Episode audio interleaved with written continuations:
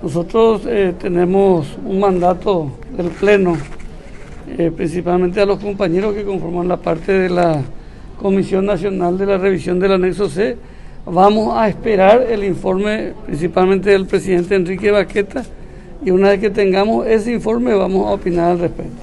¿Pero puede afectar la suerte del partido para las elecciones próximas? Reitero, vamos a esperar nosotros el informe de los compañeros y una vez que el Pleno tenga toda la información, entonces vamos a opinar. Queremos saber un poquito qué opina la Fiscalía, qué opina eh, Contraloría, ya sabemos.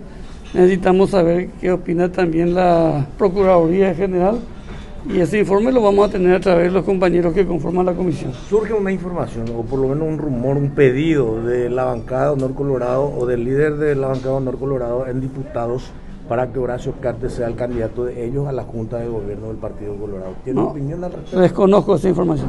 Pero que... No, Horacio Cartes es un gran líder dentro del Partido Colorado. Eh, ellos tienen que tomar esa determinación. El caso de la gobernación del central gobernador, algunos creen que el Barchi Núñez decía que una persecución política. ¿Coincide con él?